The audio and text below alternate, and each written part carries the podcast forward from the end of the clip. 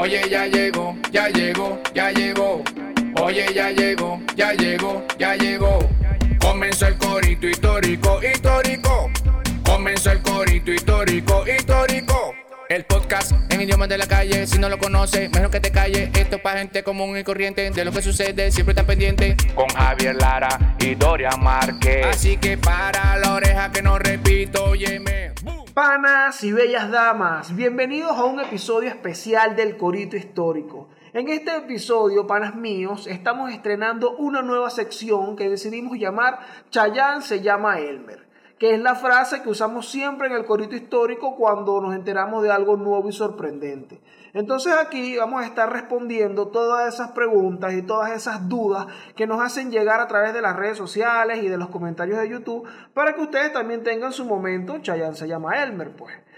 Además, estamos súper contentos porque, como se dieron cuenta al inicio de este episodio y en todos los que vengan de esta sección, vamos a tener esa increíble intro a ritmo de soca, cortesía de nuestro pana Dul Falla, allá en Panamá. Muchísimas gracias, pana mío, un corista histórico honorario.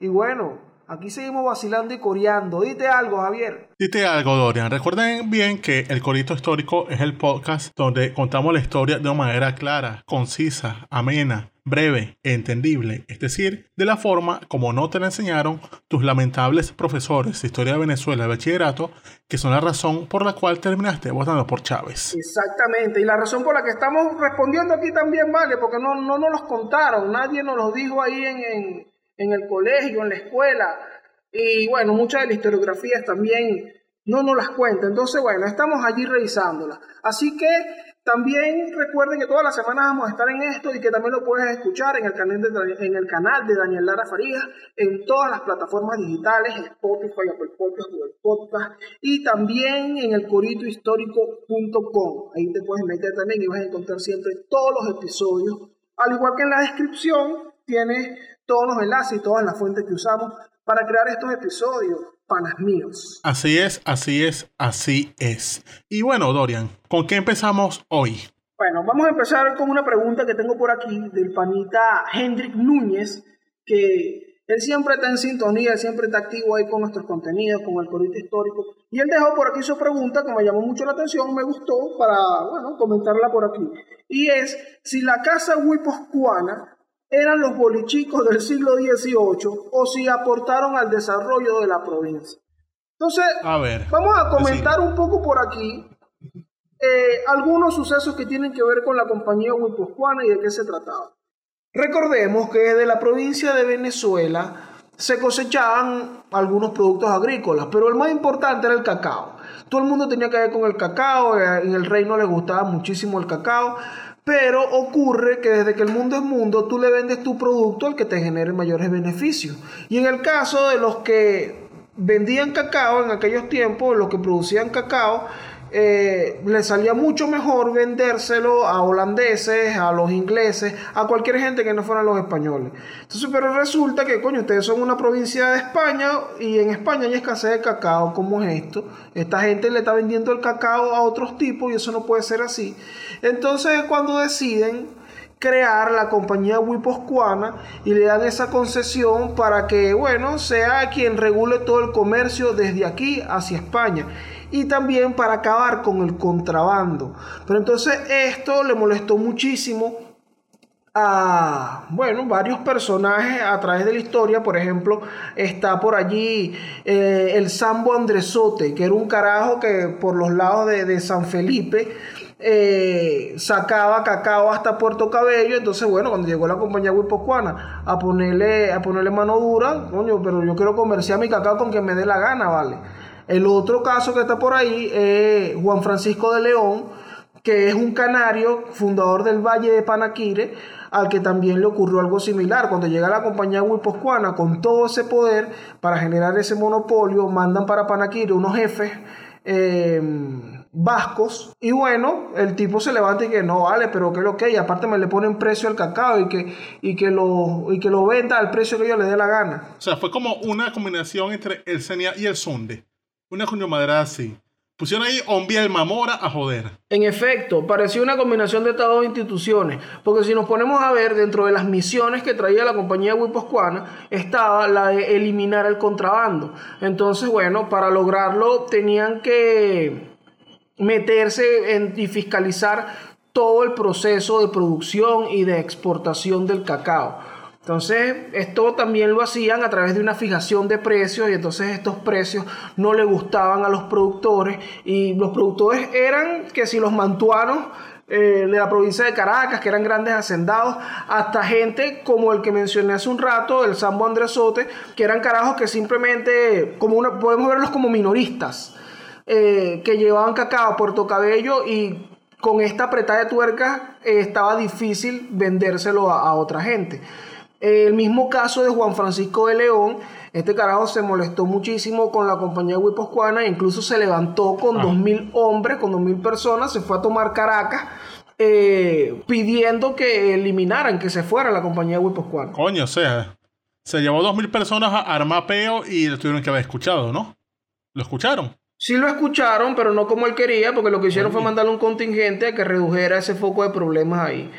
Pero tras todo este pego, el carajo incluso recibe el perdón, pero él se vuelve a levantar tiempo después, eh, llega a Caracas con un montón de gente a pedir que la Huiposcuana se vaya, ahí lo hacen preso y lo envían a la Carraca y acaba muriendo un año después. Pero si eran los bolichicos de aquellos tiempos, bueno, los carajos llegaron a fiscalizar la producción de cacao, a fijar precios, a regular el comercio con el exterior.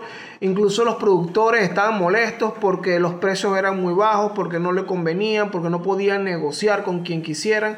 Así que bueno, tú, me dirás, lo único es que aquellos por lo menos dejaron unas casitas y una arquitectura chévere. Pues. E igualmente encontrando siguió, porque si les ponen esa vaina, va a seguir el contrabando. Bueno, lo vemos en la Venezuela actual. Es decir, tanto encontrado tanta vaina y al fin y al cabo, quien hace real es burlándose de esos imbéciles. Así mismo, Panales. Y bueno, ¿qué pregunta tienes tú por ahí, Manao? Ok, esta también la hizo el amigo Hendrik. Me pareció interesante y siento que tengo que responderle. El carajo nos pregunta: Opinión del 18 de octubre y Medina Ancarita. bueno, esto va a ser polémico y me van a sacar carne de AD y todas las vainas. La foto con Ramos Ayú, que todavía no sé dónde está esa foto. Quien la tenga, por favor, pásenmela. Pero, el 8 de octubre es el día en el cual, en el año 1945, Acción Democrática junto a unos jóvenes militares dieron un golpe de Estado contra Minangarita. Hay quien dice que no, que eso fue erróneo porque Minangarita está haciendo una apertura democrática, porque él legalizó los partidos, porque él iba a ser una democracia ordenada, que entonces los adecos vinieron y jodieron esa vaina, esos adecos mal nacidos y esto. Miren, los pongo de esta manera. El 10 de octubre era lo correcto. ¿Por qué? Porque, mano, y esto lo debe tener uno más que ha sobrevivido tanta mierda de una dictadura. Tú no puedes postergar las ansias de libertad. La libertad no se posterga. Una, una vez que uno es libre, o una vez que uno tiene conciencia de que ser libre es algo de pinga, uno tiene que ser libre y ya. Entonces, sí, Medina hizo esfuerzos, regresó a los partidos, eh, hizo construcciones, el seguro social, las obras de identidad, pero tenía, hay que tener en cuenta una cuestión, que es que Venezuela entró al siglo XX con más de 65 años de retraso y los cambios habían que hacerse ya mismo, o sea, era ahora o nunca. Pero no, él pretendía seguir manteniendo ese sistema que había instalado Gómez, de designar a la gente a juro a dedo, en un país donde la gente estaba pidiendo cambios, gente, la gente ya había pasado toda la mierda que fue la. Eh, que fue la dictadura de Gómez, que después vieron los cambios en el mundo, la guerra civil española, la segunda guerra, las crisis y vaina en esta lista para la democracia. La gente lo exigía. Y, y él simplemente le decía, no, no, eso puede esperar, eso, eso puede esperar, hay que seguir gobernando, nosotros tenemos que pactar, o sea, hacer un candidato que dijamos nosotros, que esté cinco años, y después es que ahí, ya después, él va a decir elecciones. Los pongo de, un ejemplo para que entiendan qué está proponiendo Medina. Es como que hoy se pretenda hacer una transición chavista donde Maduro diga, no, sí, yo no voy a postularme a la siguiente elección, pero voy a designar a un sucesor yo. Un sucesor que va a ser igual a mí, igual de criminal, igual de narco, que gobierne cinco años. Y, y tras esos cinco años es que habrá democracia, es decir, cinco años más de, de, comunismo. Y la, la, poca certeza de que tras ese periodo ellos van a hacer elecciones. ¿Tú vas a creer en algo así? O sea, que unos carajos van a tenerle poder así relajado y vaina. O sea, ¿estás viendo lo que digo, negro? Cuando se trata de la libertad es como es urgente, pues. Claro, tú no puedes postergar la libertad. O sea, si postergamos la libertad. ¿qué vamos a tener? 20 años de chavismo. Entonces, coño, era el momento. No había otra. Pero bueno, hay quien quiere defender a juro dictadores para hacer edgy y, agarrarnos clics. Porque ahí son los huevones. Punto. Bueno, Manao, ahí tiene, ahí tiene tu respuesta. ¿Qué opinan sobre este asunto sobre Medina Garita? Y ahí lo tiene. Tú sabes que por ahí tengo una, Manao, de el pana Wilman Heredia Aro. Yo creo que este pana es carupanero y no, no creo, digo que creo porque nos, nos ha comentado en, los en los videos en YouTube. Y bueno, dice que él está en Chile, en Antofagasta. Entonces, bueno, este paisano pregunta sobre el origen del nombre de Venezuela. Una, una- algo, algo que tenemos siempre presente, que eso sí nos lo enseñan en la escuela. Nos enseñan que, bueno, Venezuela se traduce en pequeña Venecia. ¿Por qué? Bueno, porque eh, entrando por lo, el Golfo de Venezuela, que es la entrada eh, marítima al lago de Maracaibo, venía Alonso de Ojeda y venía acompañado de Américo Vespucio, entonces vieron la casita de los indios, y entonces, wow, esto es como Venecia, panas. Entonces es la pequeña Venecia, panales, ¿qué tal? Pero ¿qué es lo que ocurre con esta versión? Que esta versión nos las enseñan un poco romántica, pues. Así que, wow, es como Mm. una pequeña Venecia. Increíble, panas, me recuerda a... Bueno, recuerda allá, a la casa, Europa, panas. Tal cual, panas. Sí, es una Venecia artesanal. Increíble. Entonces, ¿pero qué ocurre? Hay algo que, que también está planteado. eh, esta terminación, suela, siempre fue usada para, pa- de forma despectiva. Por eso es que tenemos, por ejemplo, mujerzuela. Las mujerzuelas y vainas, sí. Por ejemplo, es algo despectivo. Entonces, no sabemos si de verdad romantizaron la versión y realmente era una jodedera el nombre de Venezuela. Y que, jaja, se parece a Venecia. O sea, es una Venezuela. Sí, una, una, una Venezuela para los pobres. Es lo que algo Exacto, así. una, una Venecia chimba. Una Venecia comprada en comprada en los chinos. La Venecia del club. Entonces, No bueno, es- estas son las... La, hay otras versiones por ahí que son versiones de, de los religiosos que venían a hacer para acá las misiones y todo eso, que dicen que era un vocablo indígena, que significaba como que agua grande. Son otras versiones también que existen. Pero bueno, eh, entre tantas versiones no es que exista una confirmada que es esto. Nos enseñaron una romántica, pero ahí tenemos estas otras que cada quien dirá. Exacto.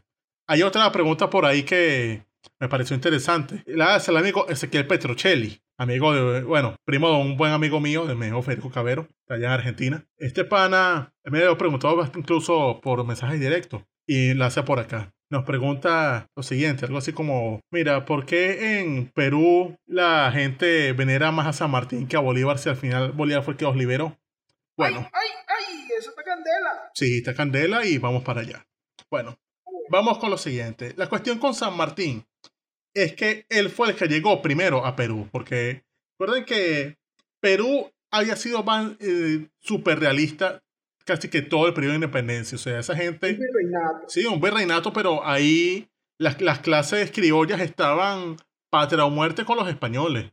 O sea, ellos no veían beneficio en eso de independizarse, veían, tenían mucho temor a la indiocracia, digamos. Así como el Bolívar tenía una partocracia, bueno, tenían un temor más aún que era el de la indiocracia. Pero a su vez, los indígenas tampoco iban pendientes de esa cuestión de ser independientes, porque ellos estaban muy a gusto con los españoles. Entonces, ¿qué pasaba aquí?